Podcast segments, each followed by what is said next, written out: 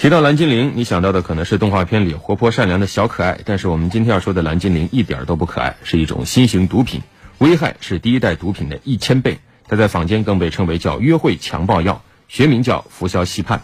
广东省深圳市检察院近日向社会通报，深圳近期起诉了多宗涉及蓝精灵的贩卖毒品案。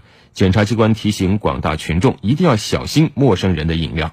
据介绍啊，服用氟硝西泮这种药物以后啊，人体会产生顺行性的遗忘症，也就是失去了对近期发生事情的记忆力。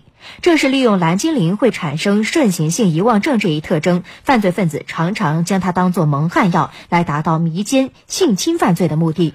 虽然氟硝西泮被很多国家认定为非法药物或进行严格管制，如在我国，氟硝西泮被纳入第二类精神药品进行管理，非法销售将涉嫌贩卖毒品罪。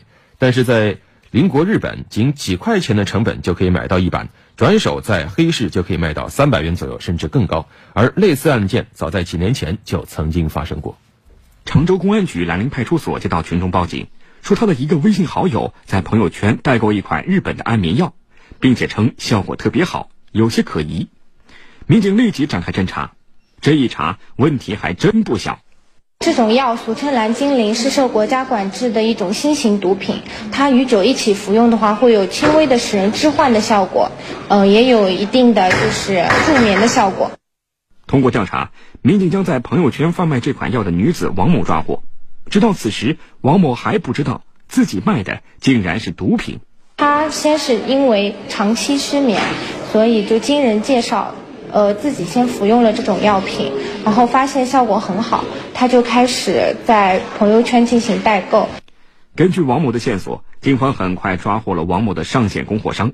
目前，王某及上线供货商都已被警方刑事拘留。根据检察机关的通报，去年以来，北京、上海、浙江、江西、福建等全国的多个省份出现了非法贩卖蓝精灵的案件。近期，深圳、龙华、盐田等地的检察机关就起诉了多宗涉及蓝精灵的贩卖毒品案。那怎么做才能防范这些毒品及其危害呢？检察官提醒市民不要把自己置于危险境地，如不出入不健康的娱乐场所，不要让酒水远离自己的视线，不吃陌生人提供的食物和饮料。发现危险及异常，要及时报警。